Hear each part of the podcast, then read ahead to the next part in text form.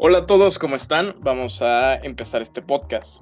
En este podcast les voy a hablar un poco de mi opinión personal sobre lo ocurrido durante la pandemia, de el orden y el caos, la ley de Murphy, las protestas en Estados Unidos y cómo todo esto de alguna forma se relaciona y nos afecta de manera personal, ¿no? Hablaremos eh, sobre la humanidad, sobre la capacidad social que tenemos y de cómo el confinamiento ha afectado esta sociabilidad que de alguna forma nos eh, lleva a lugares que quizá no debemos o no queríamos descubrir entre nosotros o en, nosotros precisamente. Eh, bueno, para empezar con este podcast, quiero decirles que esto está basado completamente en mi opinión personal, eh, no está basado en ninguna otra situación. Así que empecemos. Lo primero que quiero aclararles, contarles, es sobre la ley de Murphy. Eh, la ley de Murphy en términos muy generales nos explica que si algo malo ha de pasar, pasará. ¿A qué se refiere esto? A que si estamos predestinados o que si existe la posibilidad de que nos ahoguemos con un cubito de hielo, esto puede pasar. La probabilidad de que pase es 50% de que sí, 50% de que no. Conocemos el ejemplo en el que dice que si una mariposa bate sus alas en Japón, este efecto puede eh, producir un desastre natural del otro lado del mundo, ¿no? Todos conocemos la película El efecto mariposa, en el que precisamente explican de alguna forma esta situación en la que pequeños cambios afectan en gran magnitud a externos, ¿no? Entonces, como nuestras acciones de alguna forma pues siempre van a repercutir en la sociedad en la que estamos. Eh, creo que ahora contamos con el mejor ejemplo del mundo y más actual para poder vislumbrar esta situación. ¿Cuál es este ejemplo? Pues sabemos, o al menos se especula, que una persona en Japón, digo en China, eh, en la ciudad de Wuhan, decidió comerse un caldito de murciélago, pensando quizá en qué podría pasar y que es algo pues completamente normal. Pero ese pensamiento derivó en que ahora la mitad del mundo pasó más o menos dos meses de cuarentena. ¿Y por qué digo la mitad del mundo? Porque sabemos que hay personas que definitivamente no están respetando esta cuarentena. Personas que eh, deliberadamente salen de sus hogares con el pretexto de, pues, si me he de morir, ha de ser por cualquier cosa. Restando la importancia a este tema tan importante que es definitivamente histórico a nivel social eh, en la humanidad, ¿no? Podremos decir en 10, 15, 20 años que nosotros vivimos y fuimos parte de la historia, de aquello que se estudiaría en los libros de texto y que pues definitivamente marcará un antes y un después en esta era, ¿no? Lo vemos ahora inclusive con la llamada nueva normalidad en la que pues todos nuestros eh, paradigmas establecidos como sociedad han cambiado. Ahora, los cines, por ejemplo, que era un lugar pues de conveniencia social donde todos íbamos a ver una película con nuestros primos, con nuestros amigos, con nuestros hermanos, la novia, nuestros padres, y compartíamos este momento pues con una gran cantidad de personas, ¿no? Eh, por ejemplo, en una premiere de cine donde había 700, 800 personas esperando a ver una película antes que todos, que son cosas que probablemente no volvamos a ver al menos en un tiempo, hasta que la situación mejore. Entonces, eh, hablaremos de cómo también esto nos ayuda a entender un poco más la dualidad que existe entre orden y caos. Entendamos el caos como una fuente de nacimiento, una fuente de, de, virtud y de orden, porque derivado del caos viene el orden. Entonces, en un sentido muy general, el caos, todos lo conocemos como pues quizá la pérdida del orden, ¿no? El poco control sobre una situación que podamos llegar a tener, mientras que el orden significará el control que tenemos sobre determinada situación. En este caso, podemos, eh, no sé, poner como ejemplo el orden como el hecho de saber que si nosotros nos despertamos a las 7 de la mañana para llegar a nuestro trabajo a las 9, tendremos el tiempo necesario para llegar a tiempo, mientras también realizamos pues el desayuno, nos bañamos, preparamos a nuestros hijos o hacemos cualquier actividad antes del trabajo sin tener el riesgo de poder llegar tarde a este. Ahora, el caos lo podemos producir al despertarnos media hora después y saber que con esa media hora después ya no llegaremos a tiempo al trabajo, quizá nuestros hijos serían sin desayunar, quizá no desayunaremos nosotros mismos y pues ahora estaremos a merced de otros eh, caracteres influyentes en, nuestra vida diaria, ¿no? Eh, ahora hablaremos de, de, cómo el caos que está provocando la pandemia nos ha hecho, pues de alguna forma, reflexionar hacia nosotros mismos y darnos cuenta de situaciones que quizá no queríamos ver en, un momento anterior a este, ¿no? Anterior a la pandemia. ¿A qué me refiero con esto? Con tanto tiempo libre, con tanto tiempo eh, solos, en los que podemos, pues, tener un poco más de pensamiento intrínseco y analizarnos, podemos darnos cuenta de diferentes situaciones. Una de ellas es, por ejemplo, el trato que tenemos con nuestra familia. Sabemos que muchos de nosotros eh, estudiamos en otros lados, ¿no? Muchos, eh, tal vez ustedes que me escuchan, son estudiantes foráneos, estudiambres, como los, los llegamos a conocer y como todos en algún momento hemos ido.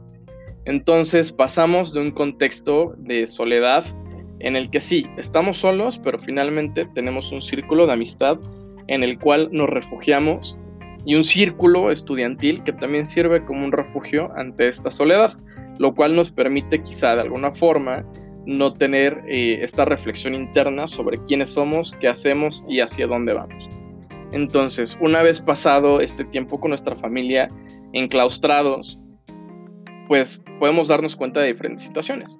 Por ejemplo, la primera, y que quizá he notado más, es que no teníamos el tiempo suficiente con nuestras familias. Pero esto no es precisamente bueno ni mal. ¿Por qué?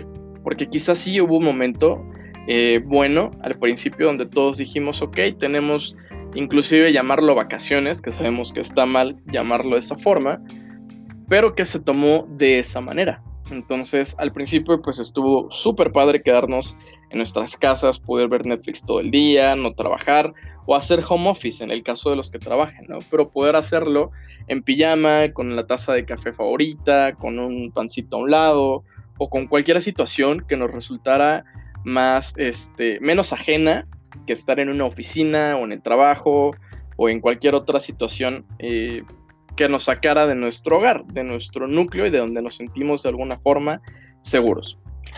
Después de este tiempo, estoy seguro que más de uno de ustedes se dio cuenta de que su relación familiar no era tan sana como, como pensaban, ¿no?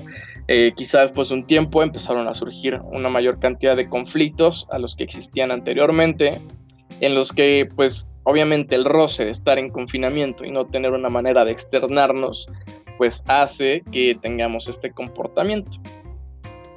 Este comportamiento lo vamos a denominar como comportamiento de caos. ¿Por qué? Porque finalmente es una pérdida del orden del cual ya nosotros contábamos. Ahora, analizando esta idea sobre el orden y el caos y la dualidad entre ellos, eh, es necesario que entendamos que vivimos en un constante equilibrio de estos dos, pues en cualquier momento podemos entrar en caos y de ahí entrar en un proceso de orden. Eh, por ejemplo, en el caso del coronavirus, eh, de momento fue un caos para todos que de una eh, de buenas a primera nos dijeran, ¿saben qué? El próximo lunes no regresan al trabajo, no regresan a la escuela, tienen que quedarse en casa y de principio fue un poco tiempo, fueron me parece 18 días, 18, 20 días que íbamos a pasar en confinamiento, pero ahora estamos yendo casi por los dos meses y medio, entonces es una situación de caos en la que no tenemos el control de la situación y no sabemos cómo va a derivar. Ahora, eh, obviamente sabemos que el ser humano es un ser social. Está dentro de nuestra psique ser sociables es el principio rector prácticamente de la humanidad en el que necesitamos sociabilizar para poder eh, pues externar diferentes situaciones personales, para conocer nuevas personas, para procrear, para entretenernos, para divertirnos y cualquier situación que podamos eh, nombrar. Ahora, el hecho de que por determinado tiempo no podamos socializar, definitivamente se va a transformar en situaciones en las que vamos a necesitar o que vamos a buscar este sentido de pertenencia en cualquier otra situación. Por ejemplo, eh, un ejemplo que se me viene a la mente es Call of Duty, ¿no? Hablemos de Call of Duty y de su nueva versión de juego que se llama Warzone, en la que tú puedes pues jugar con diferentes personas de todo el mundo o crear un clan con tus amigos. Ahora, en mi muy caso personal, eh, yo entré en este juego porque mis amigos lo estaban haciendo. Yo no era muy fan de este estilo, estilo de jugabilidad, pero ellos sí. Entonces, una forma de sociabilizar era pues entablar estos juegos periódicos con ellos, en los que de alguna forma reemplazábamos esta interacción física por una interacción virtual que funcionaba para suplir esa necesidad de pertenencia a algo. Eh, lo podemos ver en otras eh, situaciones, por ejemplo en TikTok, en el que más de una persona eh, ha subido alguna aportación a esta plataforma por sentirnos parte de esta comunidad y sentirnos parte de una sociedad que en este momento se encuentra separada, no dividida, pero separada. Ahora, de esta idea podemos trasladarlo a las protestas en Estados Unidos causadas por el asesinato de eh, esta persona afroamericana a manos de pues la policía. Todos vimos el video en el que pues sí, se ve claramente cómo esta persona, eh, como este oficial, del que la verdad no recuerdo el nombre y no me interesa saberlo, pues abusa de su autoridad, de su fuerza, a pesar de que, de que George le pide pues que le quite la rodilla del cuello porque no puede respirar. Eh, este no lo hace y termina por matar. Eh, en fin, este no es el primer caso de donde la policía excede su, fuerza, excede su capacidad de orden para hacer eh, pues daño, para matar a alguien o para matar a un afroamericano, que la verdad es una cosa muy triste, pero es algo muy común en Estados Unidos. El racismo es algo que siempre ha estado presente en la sociedad, tanto el racismo como el clasismo. Y es algo que todos hemos hecho en algún momento y que nadie puede decir que no, porque es algo que se ha hecho. Es sano, sí, admitirlo y decir, ok, en algún momento de mi vida fui o hice algún comentario racista o algún comentario clasista o algún comentario ofendiendo a alguien más, pero me arrepiento y es algo que no volveré a hacer.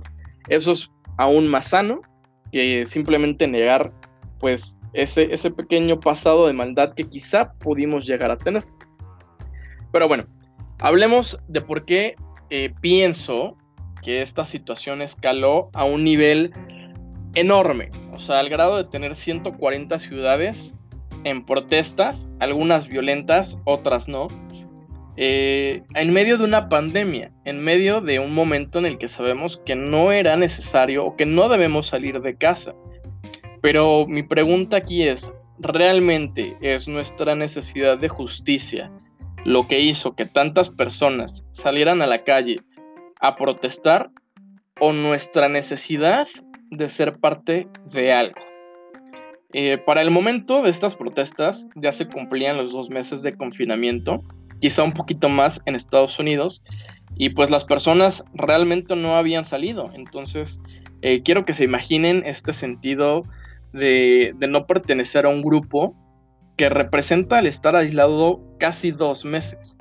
Entonces, si de un momento a otro surge la posibilidad de ser parte de un grupo nuevo, de un grupo social, de un movimiento social fuerte, pues creo que algo que es casi natural del humano es querer ser parte de ese movimiento, querer ser eh, pues sí, de alguna forma formar parte de algo que todo mundo está haciendo.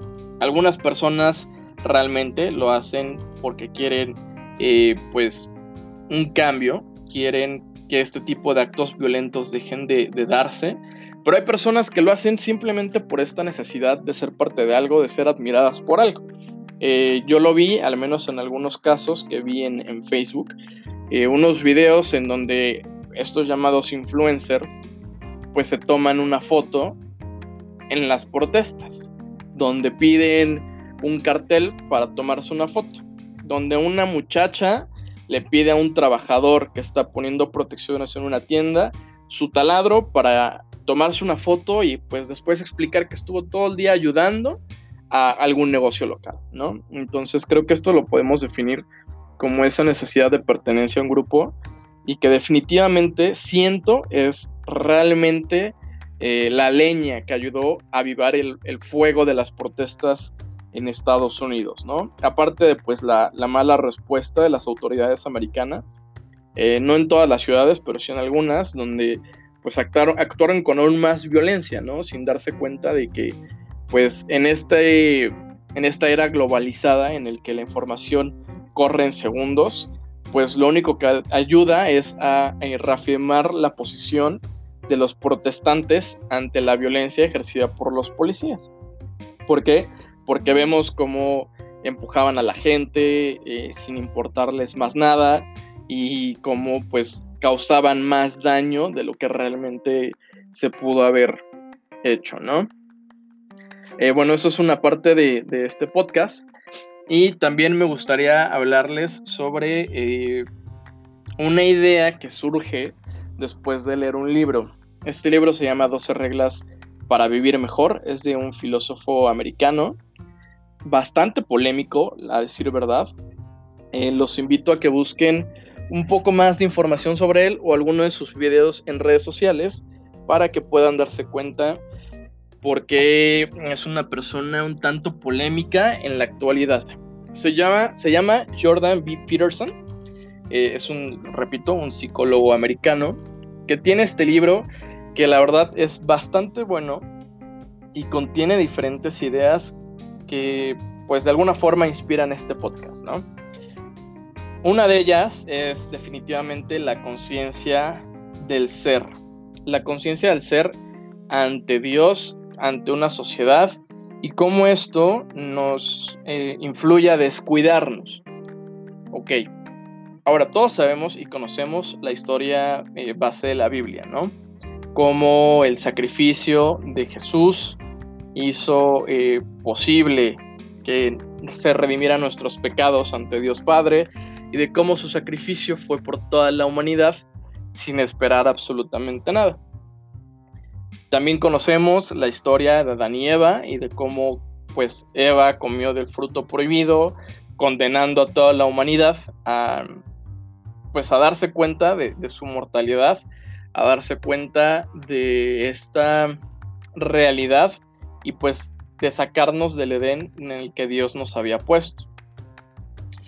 ¿Y por qué digo todo esto? ¿A qué quiero ir con la idea de, del sacrificio y la idea de eh, la culpa o del pecado capital que menciona la Biblia, que fue habernos sacado del Edén? Ahora, eh, para esto quiero explicarles por qué creo que es relevante en este momento. Como mencionaba al principio del podcast, creo que este tiempo a solas nos ayudó a darnos cuenta de muchas situaciones de las que quizá antes dábamos por sentado. Una de ellas es la conciencia del ser, ¿no?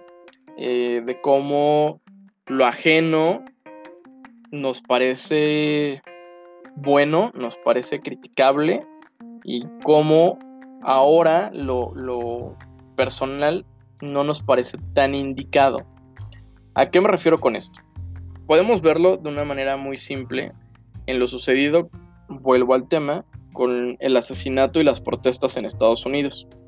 Nosotros tuvimos un caso recientemente que se dio a conocer en redes sociales sobre una persona, Giovanni me parece, que sufrió de un caso parecido en, Jalisco, en el cual pues la policía lo mató, es una realidad, y cómo la sociedad apoya eh, los movimientos en Estados Unidos pero critica los movimientos en México. Y esto es parte de lo que comentaba, de que el ser ajeno eh, nos lo idolatramos, pero en lo interno no nos parece tan bueno. Porque nosotros idealizamos quizá de alguna forma a los Estados Unidos como la sociedad perfecta, como una sociedad a la que nos gustaría llegar. Y por, lo, por eso es que cuando estas situaciones se dan, nosotros inmediatamente nos asustamos, nos... Eh, pues sí, creo que asustar es, es la palabra correcta al ver el tipo de violencia que se vive en lo que nosotros consideramos casi idóneo, ¿no?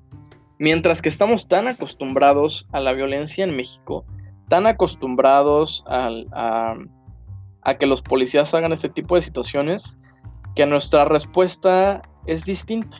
No tenemos la misma comprensión ante el sufrimiento ajeno al sufrimiento personal como nación. Entonces, esto despierta mucho en mí este pensar, ¿no? En el que quizá aceptamos esta situación por la idea del sacrificio. Aquí es donde vuelvo a tomar el tema de Dios, de Jesús. Sabemos que Jesús se sacrificó por todos nosotros. Entonces siento que de alguna forma nosotros tenemos este sentimiento de sacrificio muy arraigado, en el que creemos que la única forma de que alcancemos el cielo o este estado celestial es mediante el sacrificio. Por eso nosotros no criticamos cuando nosotros eh, luchamos por algo mejor, ¿no? Cuando la gente se levanta para pedir pues, derechos, respetos eh, o cualquier situación que afecte su vida. Pero sí lo hacemos cuando los demás, eh, ajenos a nosotros, ajenos a nuestra sociedad, lo hacen. Entonces quizá es esta necesidad interna, ¿no? innata, que tenemos de sacrificarnos, de sentir que si no hubo un sacrificio, no merecemos algo bueno. Eh, entonces es una, una discusión que definitivamente habría que tomarse más personal, con un poco más de tiempo. Desafortunadamente nada más tengo 30 minutos para expresar mis ideas. Así que, bueno, estamos muy cerca de ese, de ese momento. Y pues creo que por ahora sería todo. Eh, posiblemente, si este podcast tiene una buena reacción, tendrán un segundo, espero así sea, en el que hablaremos de otras cuestiones que pues saltan mucho a mi mente. Antes de irme, eh, quisiera dejarles una frase de Nietzsche que dice, quien tiene un porqué para vivir, encontrará casi siempre el cómo. Pues me quedo con esto y hasta la próxima.